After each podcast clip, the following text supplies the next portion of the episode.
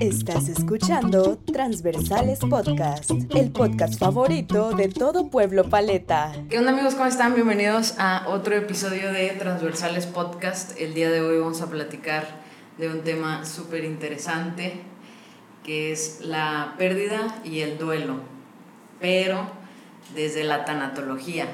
Y para eso está con nosotros Alejandra Gámez, psicóloga y tanatóloga. Alejandra, muchas gracias por estar aquí. ¿Cómo estás?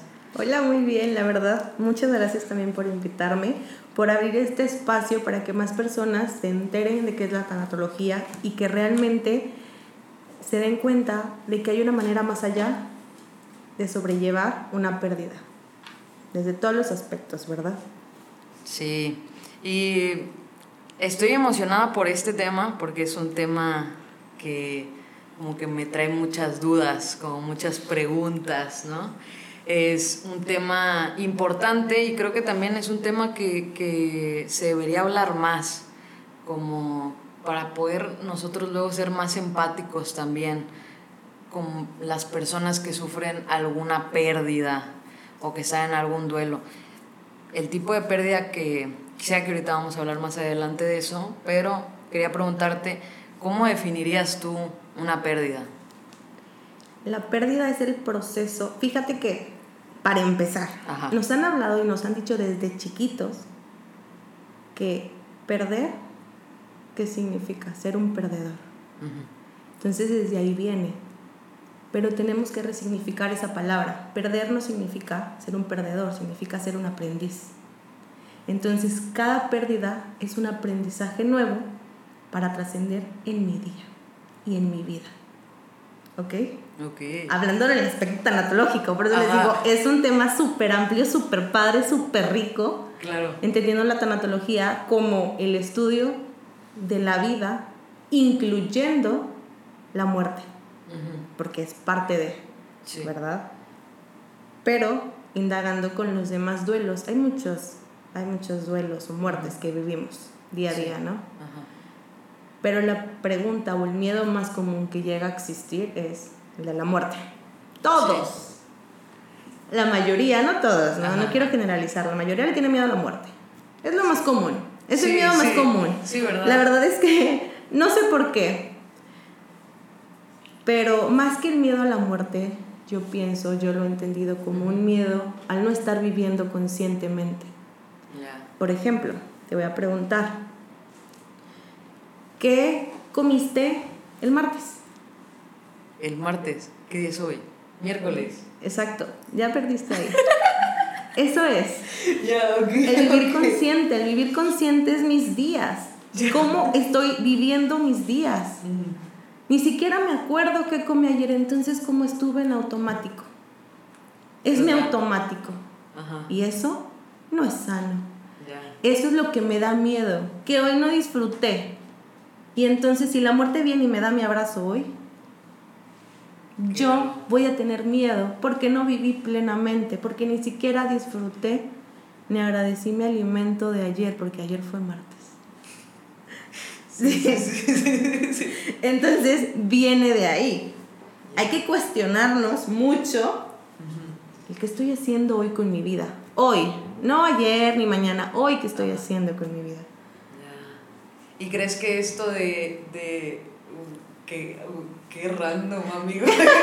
Son las 12 de la mañana. Y, ya y yo, ya, y yo ya, tipo, ayer, el día de ayer, valió. o sea, no lo vi, me, me estoy dando cuenta hoy miércoles, 12.45 del mediodía. Ok, pero, ok. Pero a ver, ¿tú crees que esto que, que pasa me pasó a mí en este momento, pero nos pasa a todos, que estamos viviendo como una vida muy rápida, ¿no? También es eso, el que, por ejemplo, aquí no es tan rápida la vida, porque es una ciudad más pequeña, pero yo lo comparo mucho con la Ciudad de México, que la Ciudad de México, o sea, hoy ya es ayer, básicamente. Entonces como que no estamos tan conscientes porque el caos de la vida nos ha estado atrapando. Y hay un, ahorita que dices eso, hay un poema de un escritor español, bueno, no sé si español, pero yo lo vi en Got Talent España. Okay. César Brandon se llama el, el, el autor y dice algo así como que en la Tierra los humanos vivimos como si la eternidad todavía no cumpliera la mayoría de edad. Es decir, que como tipo, la vemos súper lejana, ¿no? Creo que de, eso va lo que estás diciendo. Sí, el ser humano es la única especie que sabe que se va a morir, pero actúa como si no.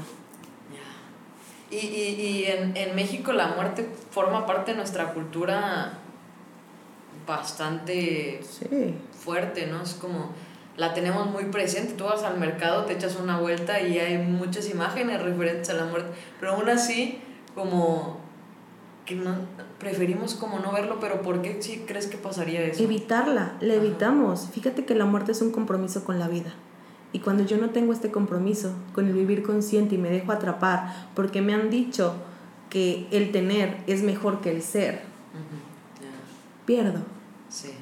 Y entonces educo a niños frustrados porque no tienen. Claro. Y me han enseñado que el de al lado es mi competidor. Y en realidad es un humano que siente y que debo de cuidar. Entonces, estamos envueltos, y te lo dije desde un inicio, como el de la pérdida, viene de perder, que no nos gusta. Perder ser un perdedor. Entonces tenemos que resignificar todo eso, parte desde niños. ¿Cómo quiero yo enseñarle? Porque también han ido mamás a preguntarme, ¿cómo le hablo de la muerte a mi hijo? ¿Cómo que cómo le hablas? Si ni siquiera tú sabes de la muerte. ¿Por qué? Porque es un tabú. Si en México se venera mucho y la muerte, pero sigue siendo un tabú, en casa no se habla. No se habla de qué pasaría si yo no llego a estar, no se habla qué pasaría dónde están los papeles, pero deja tú, la muerte es una de tantas muertes que vivimos y me refiero a muertes también como a duelos. Sí.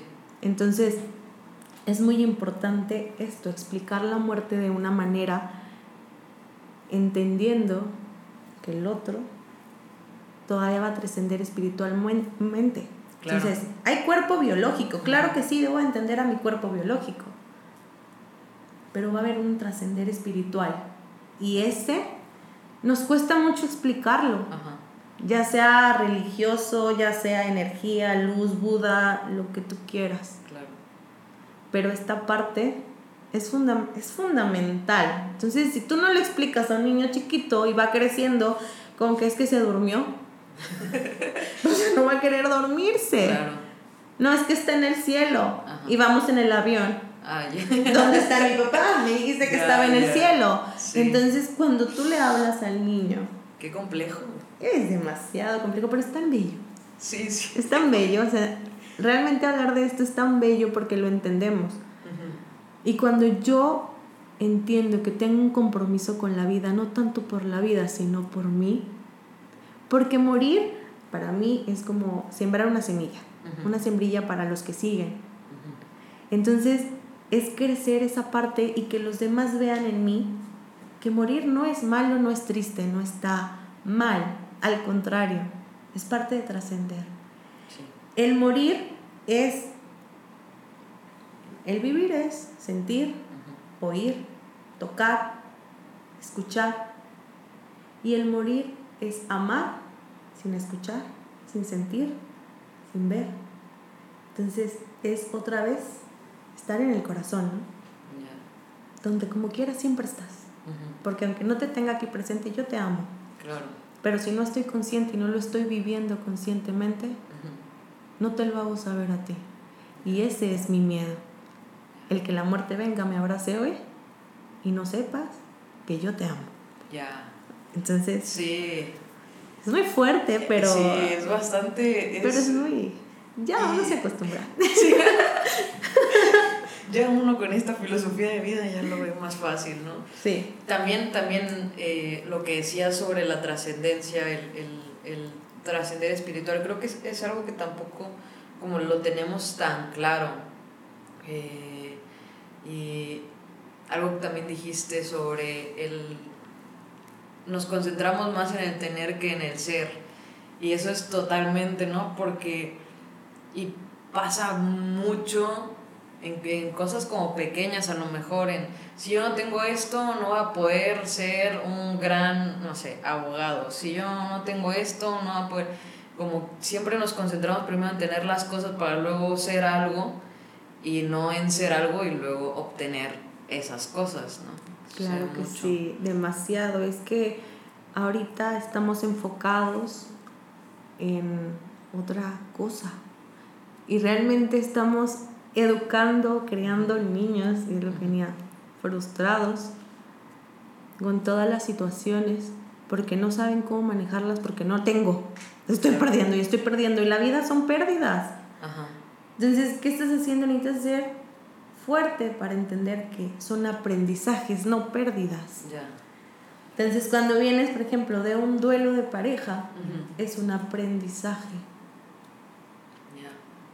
Lo que pasa con el duelo, y fue algo que, me gustó mucho, es, es necesario. El duelo es necesario. Sumamente necesario. Porque el duelo es, ¿qué va a pasar conmigo ahora que ya no estás tú? ¿Qué voy a hacer conmigo? ¿Cómo voy a lidiar conmigo? ¿Cómo voy a aprender a estar conmigo? Porque no me quedo sola, me quedo conmigo. Y entonces a veces el estar conmigo, pues no me gusta. y ahí un gran detalle, un detalle muy grande, porque me duele mucho tu pérdida, porque estar conmigo es peor que estar contigo. Por eso muchas veces me quedo en una relación muy tóxica. Ajá. ¡Hala! No lo había pensado así. Bueno, ya aprendiste algo nuevo. Sí, pero, pero real. entonces, ¿no? Sí, que te das cuenta, ¿no? No, no hay buenos ni malos. No hay que categorizar. No, no, no, no me gusta eso. No somos buenos ni malos. Solo no tenemos el aprendizaje requerido para ciertas etapas de la vida. Me creo muy grande. Me creo muy chico. Estoy creyendo algo que es metáfora en mi interior porque no es una realidad, ¿verdad? Es mi percepción de ciertas cosas. Sí. Entonces, cuando yo entiendo, pero necesito aprender, entonces por eso me gusta esto. Soy una semilla, porque de mí quiero que aprendas. Ajá. Y quiero que crezca lo mismo en ti. Pero ¿sabes qué me gusta más que crezca? La gratitud. La gratitud hay que aprenderla y practicarla siempre. Cuando tú eres un ser grato, uy, la vida va a ser genial. Porque hay que aprender a agradecer todo. Desde yo estoy aquí, desde la comida, desde ir al baño, desde comer, porque damos por hecho, porque yo siempre doy por hecho que me voy a levantar, que voy a ir al baño, que después voy a hacer ejercicio, comer. A ver, a ver. Un día te pueden poner un estate quieto y... Y bailaste. Sí, o te cortaron una mano, ya no bailaste igual, o ya no comiste igual. Y entonces, ¿dónde estás? ¿Dónde te quedaste? ¿Hace cuánto te enterraste? Ya. Porque estás muerto en vida, estás sobreviviendo. Eso suena bien denso, bro. Pero es verdad, pero es verdad. Todos pasamos por eso. y, y, eso, ¿no? Como sobrevivir antes que vivir. Sí. Porque como que todos vamos con un costalito muy a fuerza o en la vida, como que, oh, bueno, ya me levanté, lo que sigue, ¿no? Y no nos damos cuenta justo eso que dices, que pues hoy te levantaste, pero mañana quién sabe. Exacto, y por qué lo doy por hecho. Hoy agradezco, mamá, gracias. Ya. Te amo. No, y es que mi mamá nunca fue así. A ver, rompe patrones, tú sí. Tú sí vas a ser así. ¿Por qué? Porque tú quieres ser quién? ¿Igual o mejor? O quién eres. Porque hay que partir de ese también. Yo quién soy, nunca me lo enseñaron, pues yo lo aprendo. ¿A poco mi mamá me enseñó a decir malas palabras? No. ¿A poco mi mamá me enseñó? No. Pero ¿por qué? No, es que mi mamá nunca fue así. O sea, le sigo echando la culpa porque yo no quiero tener la responsabilidad. Claro. Ah, que eso es otro, ese es otro punto, el, el ser responsable de nuestros actos, ay, no, mejor no. no Nos da mucho, miedo, fíjate. Pero, porque crees que sea también esto que decías como el, el compromiso a vivir, porque siento que bueno, hablando personalmente, va. Eh, a mí los compromisos me dan estrés. Como comprometerme con algo es como, uy, ya me comprometí, entonces me estreso demasiado cuando sucede. O sea, cuando doy ese paso de, ok, me voy a comprometer, me, me estresa. Entonces como que me tenso todo, ¿no? Ay, no, ya la terapia. Fíjate que cuando aprendemos a dar gracias en vez de pedir perdón, van a cambiar muchas cosas. Del compromiso estamos hablando algo muy aparte. ¿eh? El compromiso es este miedo de mí actuar con otro, porque un compromiso es de dos. De dañarnos los dos, de hacernos los dos. Entonces, cuando yo tengo miedo a algo, es porque inconscientemente tienes algo que sanar. Tienes algo que sanar. No, me, no me debe dar. ¿Por qué me va a dar miedo vivir algo? ¿Por qué me va a dar miedo experimentar? No.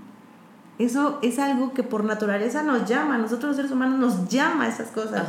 Que el universo sí. ¿Por qué no casarme? Ay, que es diferente. ¿Por qué no ser diferente?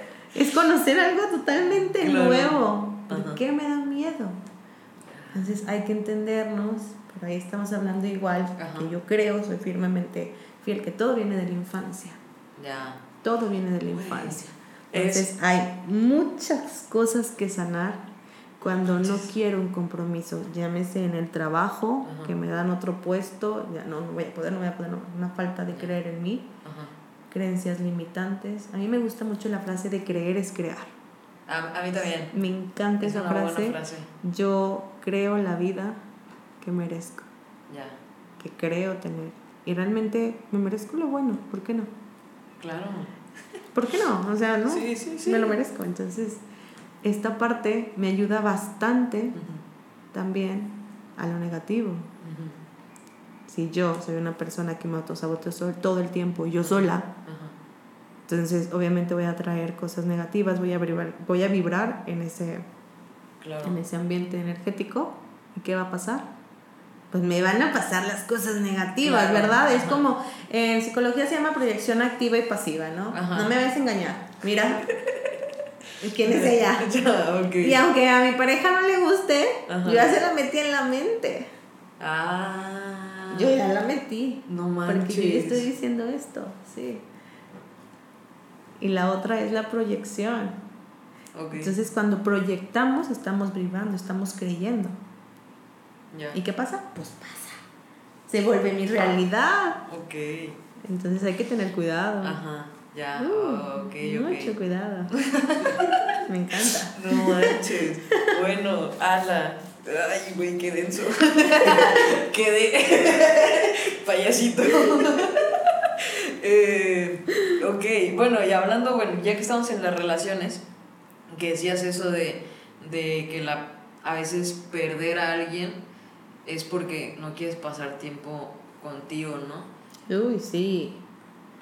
Eso es lo más difícil. ¿Y crees que a, eso eh, se, le, se le podría llamar apego? El como ya me acostumbré a estar aquí y ya no quiero estar con mis pensamientos y conmigo, prefiero mejor apegarme y aferrarme a esta relación, que luego después dicen que, ¿tú crees que el apego es malo o crees que... Hay apegos positivos, hay apegos que, que son buenos, hay apegos negativos. Ya.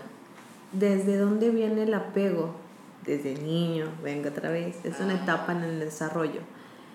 El niño está aquí conmigo, pero empieza a ir más lejos, pero vuelve porque sabe que aquí estás. Entonces, esos son los apegos positivos. Yo aquí voy a estar, tú también aquí vas a estar, nos podemos ir, pero aquí estamos, ¿no? Y los apegos que ya son, que no son tan sanos, es el... Que son enfermizos. Tú ven conmigo, no, tú ven a mi camino y deja tus sueños, ¿no? o tú ven acá el mío y bueno, primero conmigo, luego contigo. Espérate, espérate, somos seres sumamente diferentes. Entonces, esta parte hay que entenderla y ahí viene la dependencia emocional. Que es así, es la que no es tan sana. La dependencia emocional sí ya viene muy oscura. Esta parte de no poder ser sin ti. Ya. No. Y cuando alguien es dependiente emocional, las, las pérdidas entonces son más difíciles, me imagino, porque imagínate que toda tu vida has sido dependiente emocional y entonces estás en tu vida, no sé, madura, por ejemplo, los 30, los 40, los 40 y casi 50, ¿no? Y entonces pierdes, no sé, a la persona con la que has estado 20 años y ya sientes que ya no sabes estar con alguien más más que con esa persona. Luego los duelos duran más tiempo y son más difíciles, ¿no? Sí, fíjate que eso que dices es importante porque viene la parte del duelo. El duelo, te digo, tiene que ser. Sí. ¿Ok? Lo que no. Y, fíjate que el duelo va a durar para toda la vida, porque muchos me preguntan, ¿cuánto tiempo dura un duelo? Ah, justo eso te quería preguntar. ¿Cuánto tiempo dura un duelo? Interesante. El duelo dura para toda la vida, o sea. O sea, te va a doler siempre. Okay. Ahí va. No. No. Manches. no. Qué Son dos cosas. El duelo dura para toda la vida. ¿Por qué? Porque la persona ya no está conmigo. Ya no va a volver llámese muerte, llámese separación, llámese eh, niñez, adolescencia, porque son duelos que también vivimos, ¿verdad? Trabajo, ya no van a volver. Entonces la pérdida es para siempre. El duelo, ahí va a estar. Tú vas a recordar una fecha de que tú este día perdiste a alguien, ¿no? Estas, a veces la celebramos, les ponemos, hacemos misas en, muertes y así, pero tú te acuerdas que un día es, este, perdiste algo y ahí es donde, ¿qué aprendiste también ese día? El duelo es para siempre, porque te va a doler, ya no va a volver. Pero la emoción es la que no debe de ser para siempre. Yo debo de recordar el hecho que pasó, porque sí pasó, pero ya no me va a doler, ya no voy a sentir esa tristeza, ya no voy a sentir ese miedo, ya no voy a sentir eso que en ese momento sentí. ¿Qué pasa cuando perdemos algo? En niños nos enojamos, nos tenemos miedo, nos sentimos tristes. Y en los adultos nos congelamos. No sabemos qué hacer. Entonces, cuando yo no sé qué hacer, no dejo salir la emoción. Si tienes enojo, quieres gritar, grita, rompe, corre, vívelo para tener un duelo satisfactorio tienes que vivirlo, tienes que dejarlo ser. Si lo sigues atrapando en ti, guardándolo en tu saco emocional, lo vas a cargar y va a ser tan pesada tu vida y vuelvo al inicio. ¿Cómo estás viviendo hoy? Entonces, ¿cómo, ¿qué estoy haciendo hoy con mis seres queridos? No los puedo ni disfrutar porque sigo cargando, porque yo decidí seguir cargando. Yo decido sanar, yo decido liberar yo decido perdonar. Ya. Eso es muy importante. Sí, porque luego hay duelos, o sea, por la pérdida, como te digo, cualquier tipo de pérdida, muerte, separación, eh, no sé, o sea, termina tu relación laboral con tu empresa, etcétera, o, una amistad, ¿no? Que luego los duelos traen culpa consigo y yo siento que luego esa es la parte como más difícil. A mí no me pasa muy seguido, pero alguna vez me pasó en mi vida, unas dos veces, en las que he perdido amistades. Y luego yo siento que como que la culpa me siguió mm, pues, mucho tiempo. Y creo que para mí es como la parte más difícil del duelo, de la pérdida, es esa, el que te sientes culpable de haber perdido algo, a alguien, sientes que fue por tu culpa o te empiezas como a revalorar como que hice mal, como... Y muchas veces también pasa, por ejemplo, cuando una mamá pierde un hijo, también siente una culpa porque lo he visto, ¿no? Entonces, ¿por qué siempre cuando vivimos una pérdida o la mayoría de las veces o muchas veces trae, traemos esa culpa cargando? Era lo que te mencionaba hace ratito. Cuando yo aprendo a dar las gracias en vez de pedir perdón, no va a haber culpa. ¿Qué es la culpa? ¿Dónde viene la culpa? ¿Por qué existe la culpa? Nos equivocamos porque obviamente no somos perfectos y venimos a aprender. Es lo que siempre aprendemos y la vamos a regar, la vamos a regar un montón de veces. Riégala. Pero vívelo. Entonces, la culpa, ¿qué pasa? Cuando tú eres chiquito, tú tienes la culpa de esto. Me enojé con, me, me enojé con mi papá por tu culpa. Y empiezan a echarnos, entonces yo empiezo a cargar culpas que no me tocan cargar. Porque hay culpas que no me tocan cargar. Entonces tengo ese aprendizaje. Entonces ahora cargo con la culpa de todo.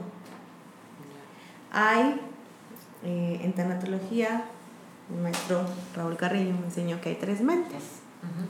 La mente trascendental, la mente sutil y la mente del ego. Entonces, cuando estas no están en equilibrio, ahí viene lo de la culpa, ¿no? La mente trascendental es esta que, ay, sí, X, al rato sale, ay, le vale, ¿no? Es un polo.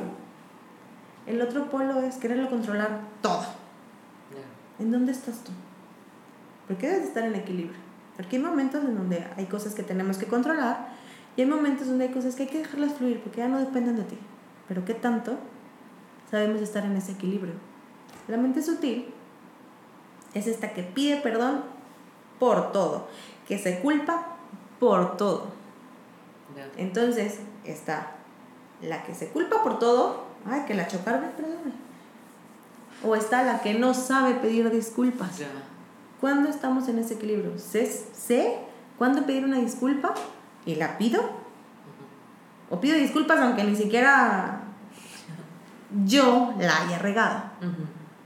Entonces, cuando yo aprendo a equilibrar esta parte, crezco. Y viene la mente del ego. Es la que busca su satisfacción o la que deja que lo pisoteen.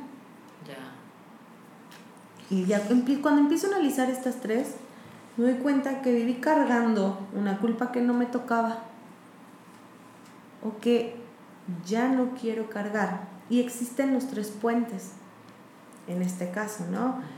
Es el puente del perdón, que es entenderme ya no como víctima, sino como un hecho que me dolió, que me dañó, pero que no sabíamos lo que hacíamos. ¿Por qué? Porque pasa que muchas veces, esto es bien interesante en el perdón, ¿qué me han enseñado? Cuando algo me lastima, me duele, o yo hago algo que lastimo, que duele, mi mamá qué hizo? Me castigó. Entonces aprendo a castigar.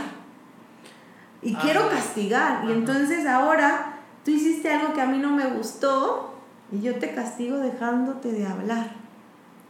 ¿Qué tiene que ver una cosa con la otra? Nada. Pero lo hacemos porque eso aprendimos y eso hago. Porque está bien. Y ahí voy a seguir patrones, ¿no? Mi mamá me dijo que entonces algo no me gustara, entonces te castigo.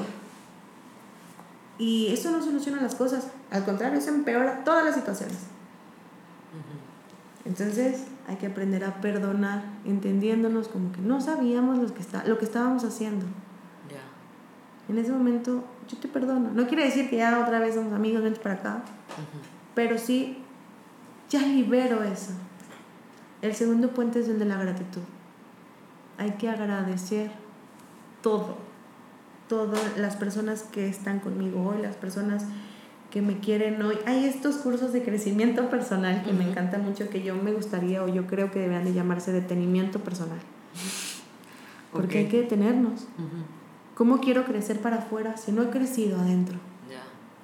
Entonces, el nombre está muy padre, pero es un detenerte a pensar qué estoy haciendo, y volver a tener este aprendizaje o resignificar todo lo que he aprendido. Entonces viene el tercer puente, que es el del futuro, el de la incertidumbre. Entonces me han enseñado que si voy por este camino, primaria, kinder, primaria, secundaria, prepa, universidad, voy a ser exitosa. Que la vida es así, ¿no? Me han dicho. Sí a lo que he vivido, pues la vida no me ha resultado de esa manera, ¿verdad? Claro. Entonces, eso, El futuro es incertidumbre y eso es bellísimo porque no saber qué va a venir mañana es padrísimo. Pero no decirle a los niños que 2 más 2 es 4 y que si tú haces esto ya vas a ser feliz, exitoso y vas a estar bien. Claro. Entonces,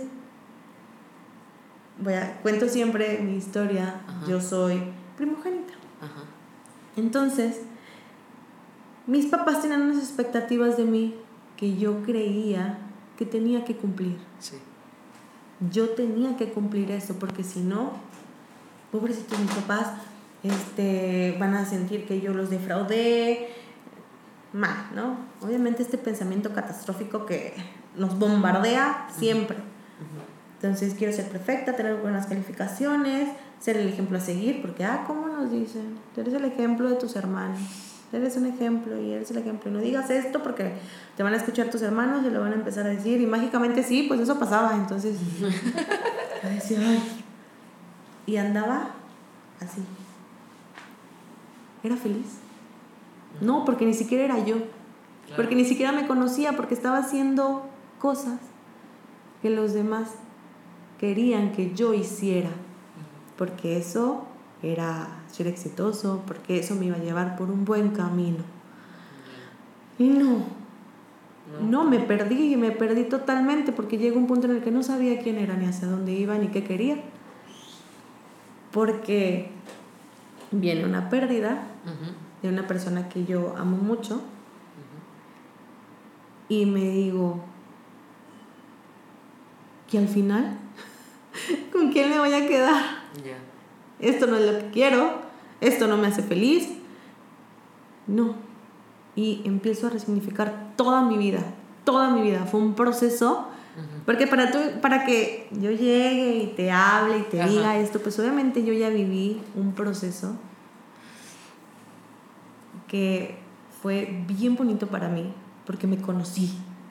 Ay, conocerte es bien divertido. Sí, sí, La verdad, porque me conocí, me conocí mis defectos, me conocí mis virtudes, me amé, me apapaché, me di todo lo que esperaba que me dieran los otros y nunca me lo di yo. Entonces, cuando yo espero que alguien venga y me dé algo que yo siempre me debí de haber dado y nunca debí de haber dejado de darme, viene el detalle, viene la dependencia. Vienen estas vacíos existenciales, emocionales, que no sé cómo sanar y que estoy esperando que tú vengas. Tú ven, llénamelo. Tu amiga también, viene, llénamelo. Escuela, logros, triunfo, dinero, llénamelo. Y aparentemente, pues, ahí ando bien, ¿no? Hay mucha gente así en la vida. Sí, sí, sí. Y luego de repente uno se va. Ah, pues me consigo otro, llénamelo.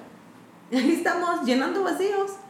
Cuando realmente la única que los puede llenar soy yo. Y todo lo demás viene sobrando. Todo lo demás es un gozo. Ajá. Pero la felicidad ya me la estoy dando yo. Y eso, pues bueno, lo aprendemos poco a poco, ¿no? Sí, ¿tú crees que en algún momento lo aprendamos? Nah, yo, yo... Yo digo que tenemos que ir al psicólogo, ¿verdad? Pero no me quiero promocionar. yo digo que siempre deberíamos ir al psicólogo porque es importante darnos cuenta cuáles son las etiquetas que tenemos cómo estamos viviendo, cómo estoy comiendo hoy, qué estoy haciendo hoy con mi vida. Porque son preguntas que me pegan, ni siquiera las he pensado. Y entonces, ¿cómo quiero reaccionar ante ello? ¿Cómo le quiero explicar a mi hijo de la muerte si yo le tengo miedo, si yo no me quiero morir, si yo no quiero hablar de eso? ¿Cómo quiero que tú le entiendas si yo no la he entendido primero? Ya. Wow. Pero es que, ah, pues es que es un tema. Porque sí, a mí un me tema muy extenso. Por eso te dije, eh, yo me fui del más, al menos porque si no hablamos de, de pérdidas gestacionales y que no las ven, no es para tanto. Y yo, ¿qué? ¿Cómo que no es para tanto? Perdió a alguien, perdió algo, tenía una ilusión. Ajá. Respétalo. Sí. Y, y, eso, ¿no? Como a veces nos sentimos como que todas las pérdidas son como similares. A mí me... Ah, me voy a poner de ejemplo porque solo puedo hablar de lo que he vivido. Eh, a mí me ha, pasado, ahorita que dices esto de, de, de la muerte, a mí me pasa que a veces mis papás me dicen de que eh, bueno, el día que yo no esté yo, eh, yo no quiero hablar de eso, y huyo, huyo completamente del tema como así, así. Y ellos como, es un tema que se que quieren tratar conmigo y yo me resigno, así como no lo escucho, no lo escucho, no estoy, no estoy, no sé por qué, pero no quiero que, no quiero tener terapia. Eh, pero hay otra cosa que pasa también, que luego, cuando alguien pierde un ser querido o, o pierde algún familiar o pierde, como que pasa esto en redes sociales, voy a hablar de las redes tantito, que ellos comparten como este sentimiento en sus redes sociales. Y siento que todos los comentarios dicen exactamente lo mismo. No sé, si yo hoy pierdo a alguien y, y Chapa que está allá pierde a alguien mañana, los comentarios son iguales. Y a mí no me gusta comentar porque nunca sé qué decir, porque siento que no sé lo que está pasando. O sea, a veces creemos que sabemos cómo se siente una pérdida porque hemos vivido pérdidas, pero siento que realmente no sabemos porque no somos ese ser humano que está pasando por esa pérdida. Nunca sé cómo reaccionar cuando me dicen que alguien perdió un ser querido porque no sé qué decir, porque siento que nadie vive las emociones igual ni las pérdidas de la misma forma, pero no sé tú cómo lo ves. Yo te diría que abraces mucho. Si es una persona muy allegada a ti, abraza mucho. Déjalo. Ninguna palabra de lo que digas va a reconfortar su corazón en ese momento. En ese momento no necesita una palabra, necesita un gesto de amor. Eso no necesita estudio ni nada. El acompañar, el brindar una palabra de aliento, de confía en la vida. La vida sabe por qué hace las cosas de esa manera. Y das un abrazo. Claro, si es una persona llegada a ti, si es una persona, no llegar una persona que conociste ayer, acá de familiar, ay, no, tú lloras, no, contexto, ¿no? o sea, hay a quienes, entonces cuando tú abrazas. Corazón con corazón. Ajá. Aquí estoy. No necesitas una palabra. no, una palabra no, porque realmente no reconfortan nada. Es más, ni las quieres escuchar. O sea, yo estoy cansada de que no me has sentido pésame, te acompaño en tus sentimientos. No es cierto, es mentira. No, no me acompaña. Ni siquiera sabes lo que yo puedo estar sintiendo. Entonces nos llenamos de ira, nos llenamos de miedo, estamos llenos de tristeza, o estamos congelados. Sí. Simplemente sí, porque todavía ni siquiera me doy el tiempo de asimilarlo y entonces el duelo dura más. Porque no me doy el tiempo de vivirlo, que era lo que te decía, rompe, tira, corre, grita, llora, enójate, pero sácalo, porque es una emoción y la emoción no se va. Solo la reprimiste. Si no la sacaste, si no la liberaste, se guarda en tu saco emocional, ¿eh? Y cállate porque cada vez se vuelve más pesada, porque cada vez vas perdiendo más cosas y vas reprimiendo más cosas y es todo lo que traemos en el saco emocional. Entonces es muy importante el saber acompañar. Es acompañar, saber acompañar. no, no es estudio, hay que tocar a la otra persona a veces sin tocar. No es el contacto, sino la comunicación no verbal. Aquí estoy. una mirada te lo dice todo una presencia está, aunque no estés aquí. Entonces es algo más allá, es algo más trascendental, pero permítete sentirlo, permítete estar, tener este contacto con las personas, porque muchas veces, no, están cuadrados, no. A mí, a mí, los velorios no me gustan, por ejemplo, pero recuerdo que cuando falleció el, el papá de mis de mejores amigas, eh, como te digo, yo nunca sé qué decir ni cómo actuar. lo único que pude hacer y que me salió en ese momento fue estar junto con ellas durante todo el día en el velorio. Si querían, necesitaban algo, yo iba por eso. Pero era como mi forma de decirles, aquí estoy para lo que necesites. No sé cómo... Lo hiciste perfecto. Hacer saberte que te estoy acompañando, pero creo que esta es la... Lo hiciste perfecto. Mejor salida. Y, y así a mí me pasa eso con, con la gente que, que, soy como muy cercana, que acompaño de otra forma, no tanto con palabras, a veces tampoco con abrazos, pero si necesitas una botellita de agua, ahí va a estar, ¿no? ¿Por qué te da miedo el abrazo? me da miedo el contacto. Imagínate, es que hemos aprendido, no, el contacto es fundamental. Ajá.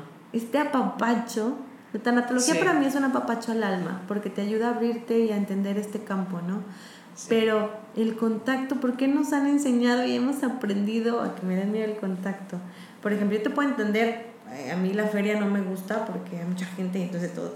Ni el centro, ni el mercado. Entonces, entonces no, no me gusta eso, pero el tener a un amigo y un abrazo, sí. siempre, siempre. Ay, a mí la pandemia me, me vino muy mal porque yo soy muy apapachadora. No, no tanto del beso, a mí el beso siempre me ha parecido muy íntimo, no me gustaba. Sí, como que, yo, me acuerdo que tenía y me decía mucho este me decían no hagas eso y yo es que ya lo hago inconsciente sin ah, querer yo ya lo hacía así pero inconscientemente porque a veces venía sudada la persona no sé entonces ya inconscientemente lo hacía así pero soy muy apapachadora. O sea, a mí me encanta el abrazo y ahora que no podíamos, me encanta el saludo. Así me encanta. Ese, soy fan. Este, pero el apapacho, ese a mí me encanta, me mata, ¿no? Yo solo con personas que tengo mucha confianza. Ah, en, en, en ¿Por cuestiones así, no sé, en cuestiones así de, Conócete. por ejemplo, en Bel, sí, ¿verdad? Me hace falta conocerme. Conócete. Ya, ya me están terapiando, amigo. Renuncio. bueno, nos quedamos.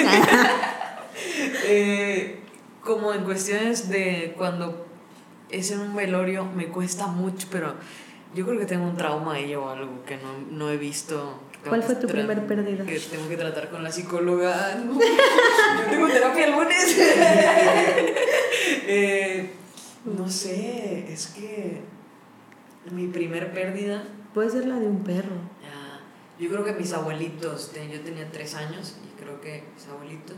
Y aparte que el duelo en mi casa duró muchos años, ese duelo de esa pérdida. Entonces... ¿Y lo viste en caja? No. ¿No te obligaron? No, no, ni siquiera, ni siquiera fui. O sea, como... Oh, es por eso. Ah, ok. Es por eso. Mamá. sí, sí, sí, tiene mucho que ver. o sea, nada más un día llegaron personas, se llevaron al cuerpo y ya nunca lo volví a ver. Y, entonces yo...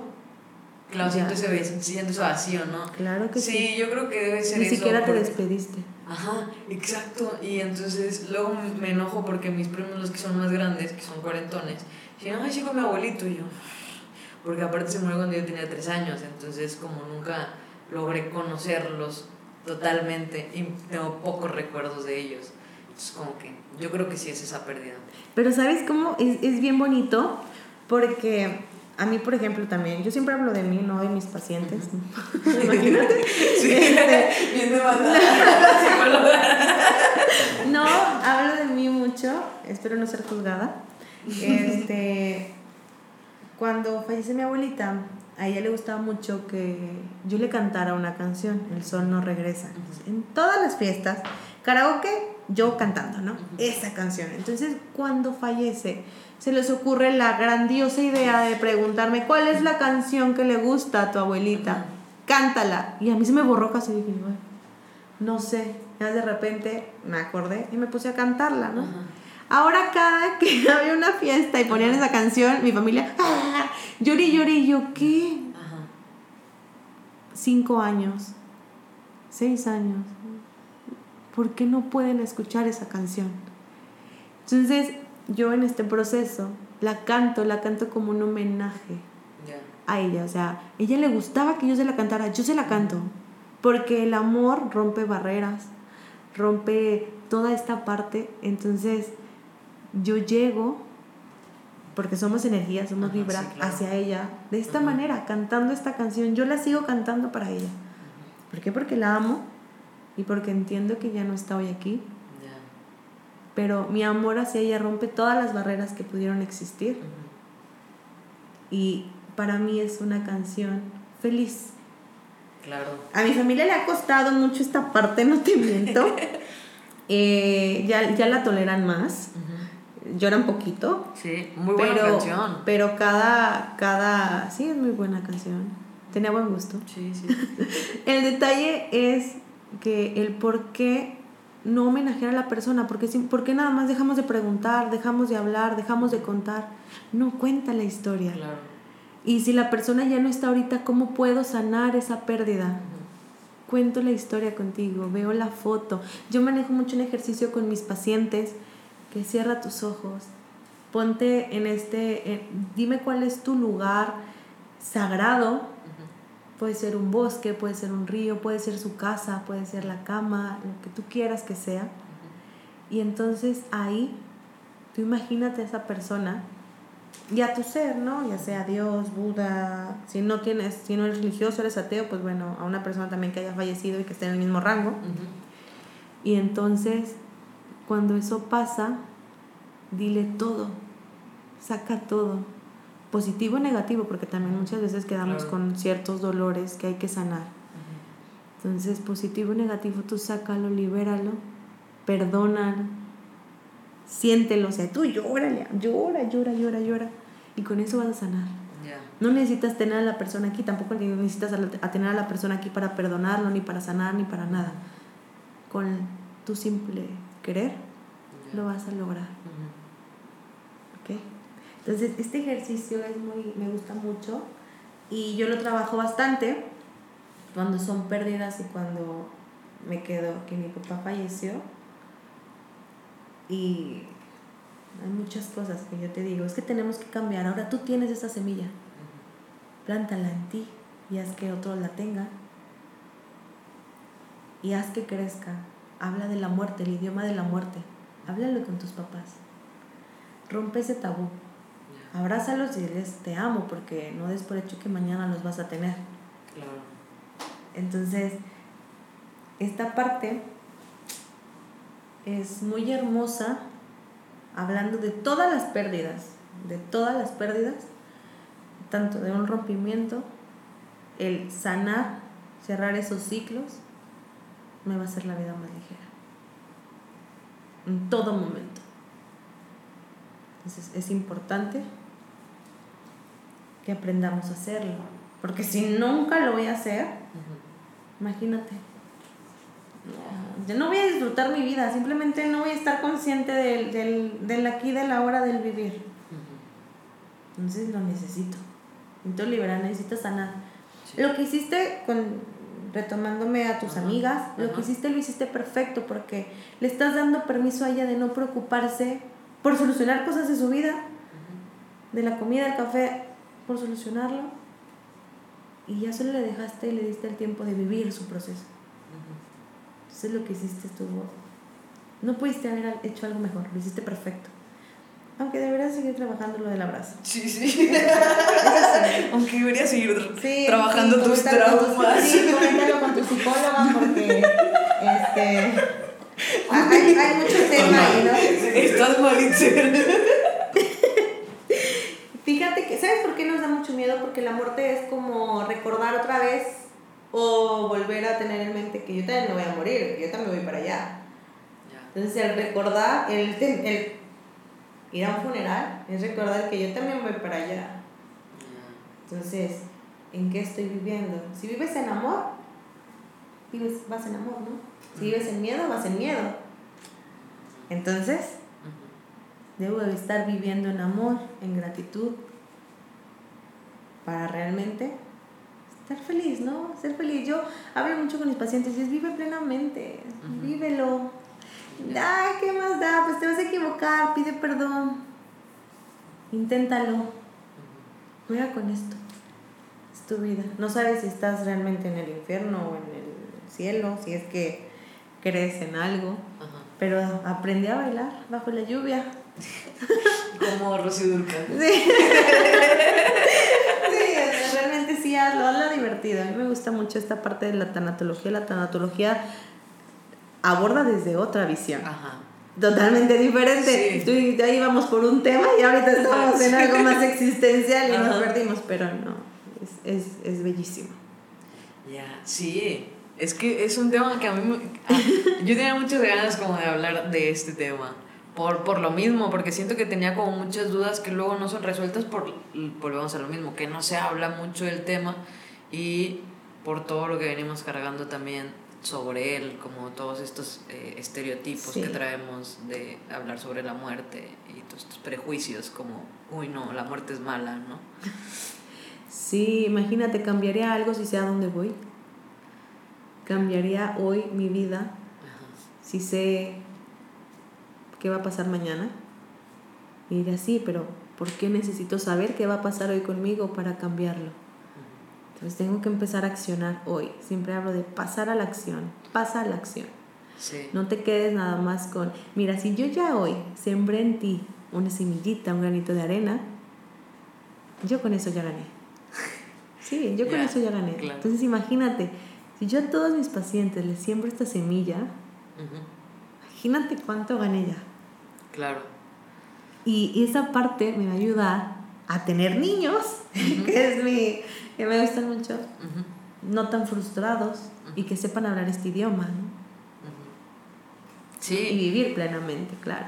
Ya, claro, y estas semillitas, como tú dices, luego, si hablamos de la trascendencia, es como esa huella que estás dejando y que si un día te vas, esos aprendizajes que dejaste en esas personas o en estos dos que están aquí van a perdurar en el tiempo, ¿no?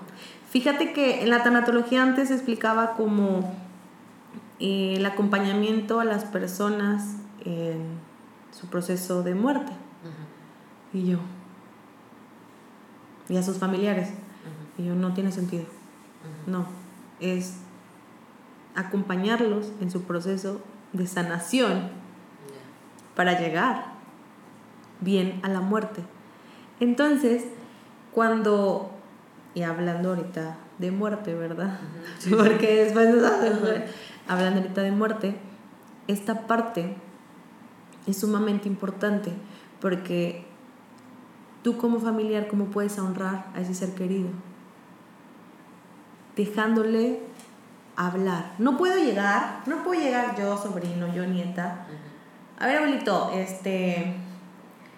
Tenemos, la psicóloga dijo que tenemos que hacer esto y así, tenemos que y, y entonces yo le estoy enseñando al paciente cómo debe de morir. Y a ver, no. Cuéntame tu historia. Te escucho. ¿Cuántas veces me he dado la oportunidad de escucharlo? A mi papá, a mi mamá. Yo me acuerdo que cuando yo le empecé a preguntar a mi abuelita, la mamá de mi papá, de mi abuelito, este, y le empecé a preguntar cosas y todos mis tíos bien incómodos. Y yo preguntándole cómo se conocieron y cómo consiguieron la casa. Cosas porque yo no tenía nada que platicar con ella y yo decía, ¿por qué no? Si ella ama mucho a mi abuelito y su vida, quiero conocer su vida. Quiero conocer de ella. Y me regañaron. Me dijeron que, no, que eso era muy íntimo y yo lo entendí porque, pues bueno, dije, ok. Pero mi abuelita acá dentro del cuarto me empezó a platicar todo. Empezó a contarme y empezó a sacar y empezó a sonreír. Y dije yo, qué bonito. Le saqué una sonrisa. Digo, hace mucho no sonreía, hace mucho. Y es esta parte de acompañar acompañar no tanto al enfermo, no tanto a la persona que, perdió a, una, a una pareja, es acompañarlo en su proceso, de qué es su manera. Hay personas que te cuentan, y ahí voy a hacer referencia este, a una paciente, es que yo ya no te quiero platicar de lo mismo, ya no quiero que se trate de esto todas las sesiones. Y yo prefiero que lo saques y lo cuentes aquí, lo digas todo a que estés allá sola. Claro. Diciéndoselo a nadie. No, ¿por qué? Porque si lo sientes, sácalo, sácalo, sácalo, es sanar. Escríbelo, escribe, llora, grita, corre, rompe, siéntelo. Si no, nunca lo vas a dejar de sentir. Entonces, con los abuelos, a mí me encantan los abuelos, me matan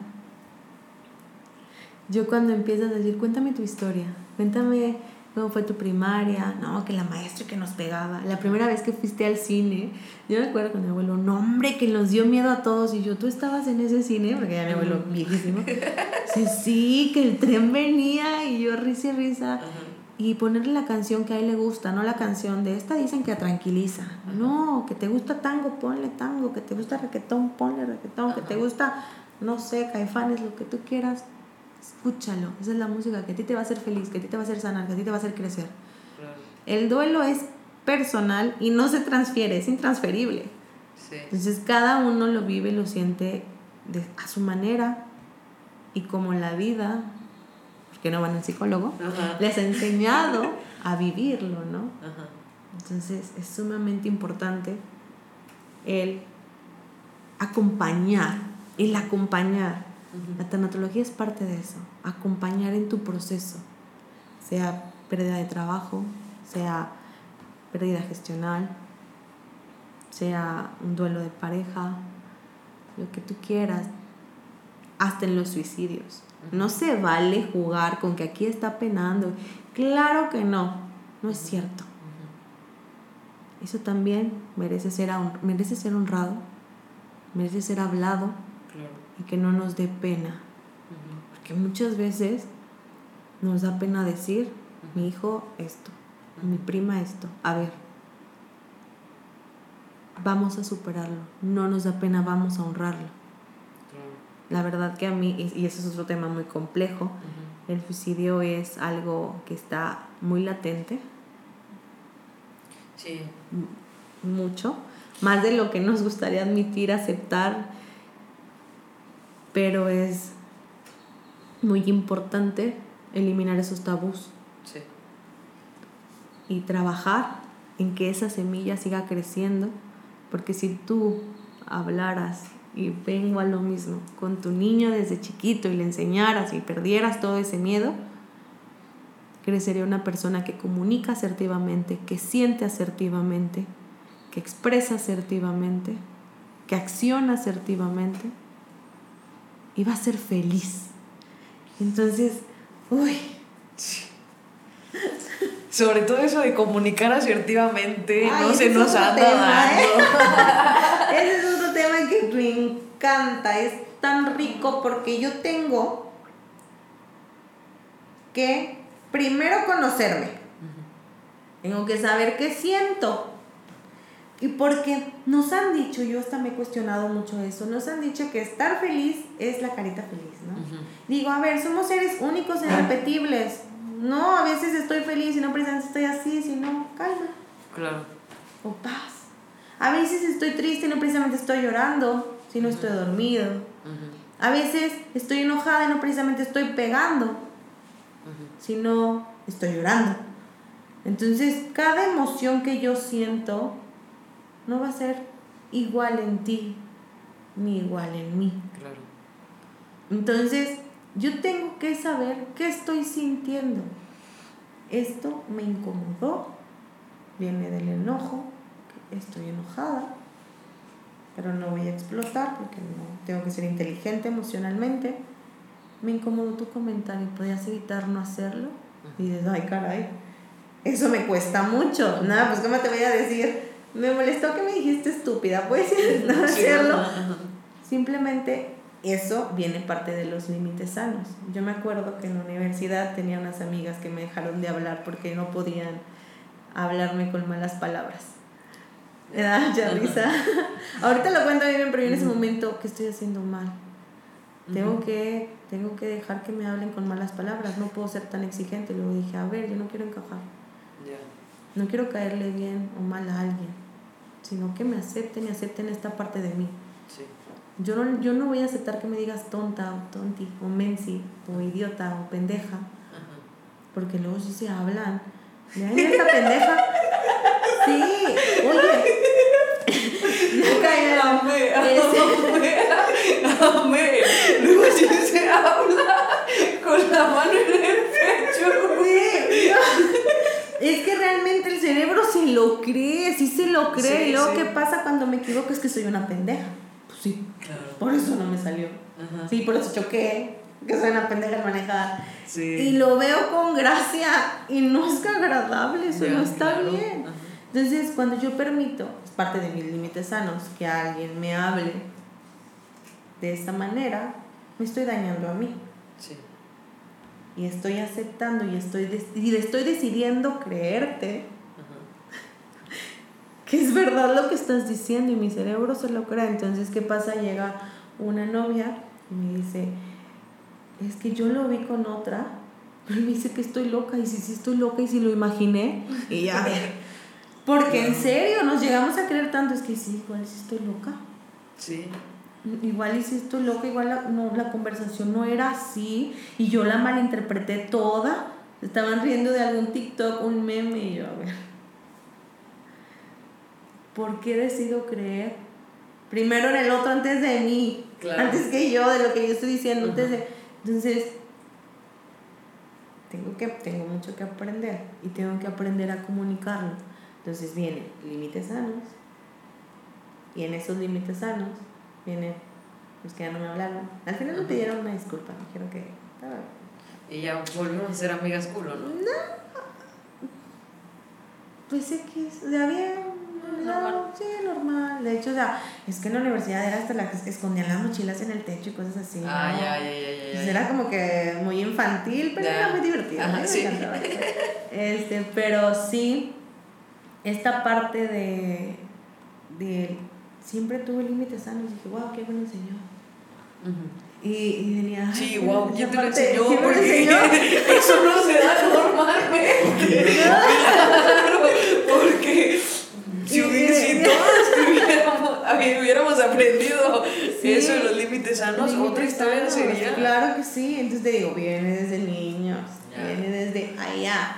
Claro. Entonces tengo que sanar a mi niño interior, tengo que sanar estos traumas en mi niño interior para estar en paz. Y crecer, evolucionar, trascender correctamente, ¿no? Entonces, cuando esto pasa, yo, hay gente que es que contigo compisites, le digo, no, lo normal. Pero tu normal, pues para ti que es lo normal, ¿verdad? Tu normal no es mi normal. Entonces, solo cordial, o sea, bien. ¿Qué onda, amiga? ¿Cómo estás? Ah, perfecto. Hola, hermana. No, no. Oye, güey. O tu morra, tu mente, como que, O mi vieja, o mi. Eso, eso es algo que yo digo, ay. ay, no. No, lo respeto, o sea, es muy respetable, no está mal, pero es parte de un hablar bien. Claro. Porque el cerebro se cree todo lo que tú permites que te digan, es parte de las etiquetas que te van marcando, que tú solita vas dejando que te marque, ¿no? ¿Qué? Ok, ya creo que esto ya se está convirtiendo en una terapia, amigos. Entonces vamos a dejarlo hasta aquí. Sí. Porque aquí no venimos a ser terapiados. No.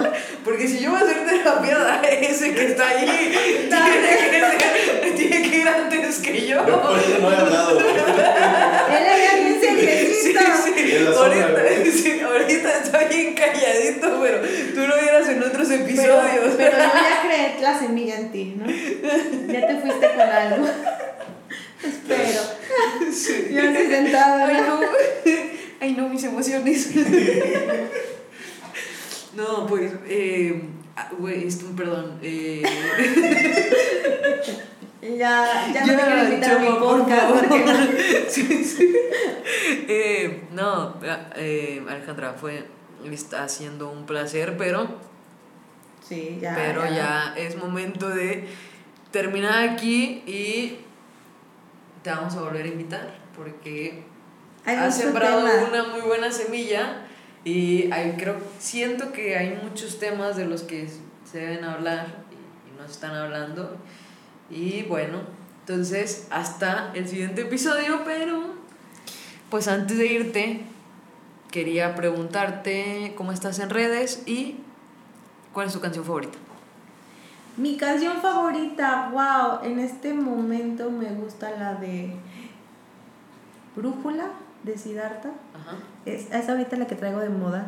Okay. O sea, que la escucho toda la semana. Y en redes sociales estoy como arroba gmz. Así estoy en Instagram. Mi página es psicóloga Alejandra Gámez. Y hoy me voy con esta frase que le escribí aquí porque no quería que se me olvidara y me quiero ir con ella. Hemos escuchado de las enfermedades terminales y yo pienso, todos somos fases terminales. Todos somos terminales. Vamos a morir. Y si vamos a morir, aprendamos a vivir primero. Con eso me voy. con placer. Espero verlos pronto. A Chapa, primero porque le vas a dar terapia. Y estamos en contacto, claro que sí. Un gusto. muchas, muchas gracias. Dime. Deberíamos eh, también eh, canción y también película. Ah, ok. Ok. Pero de Disney no se vale. Ah, ok. O sea, películas. Películas, Películas. películas, ok. Hay películas de Disney buenas. O sea, sí. Sí, sí, sí, pero, pero- Bueno, pero lo vamos a descartar. Ajá, todos ya conocemos las de Disney. Ah, ok. ¿sabes? Ok, ok. Películas en general, Ajá. excepto Disney. Disney. Ok. ajá. Pero Ok. creo que es la que mi favorita. Ah, Ajá. bueno, pregúntame. pregúntame. No, lo que pasa es que me dices que no, ya, sí, ya. Eh, ¿cuál, cuál es tu película favorita? El gran pez. ¿Cuál es esa? El gran pez. ¿Con es, quién sale? es una gran película. Es de Tim Burton, No sé, no sé cuáles son los actores. Ajá. No te miento. Ajá. No sé. Ok, Yo soy muy mala para los actores. Yo A me ver. acuerdo de, de muchas cosas, pero de los actores para mí no son trascendentales. Pero esa es una gran película que a mí me gusta mucho. El gran pez. Creo que está en Netflix. Es, eh, en, es en HBO. Ah, ok. Ahora en. HBO. Sí, Ah. es de Tim Burton. ¡Hala! Sale Miley Que nos Cyrus. patrocine. Sí, que nos patrocina. ¡Hala! Sale Elena Bo Bo Boham Carter. Eso es todo, amigos. Eh, suscríbanse al canal. Los que están escuchando esto por Spotify, suscríbanse a YouTube para que Chapa pueda tener un mejor equipo, ¿verdad? Bueno, eso es todo. Bye.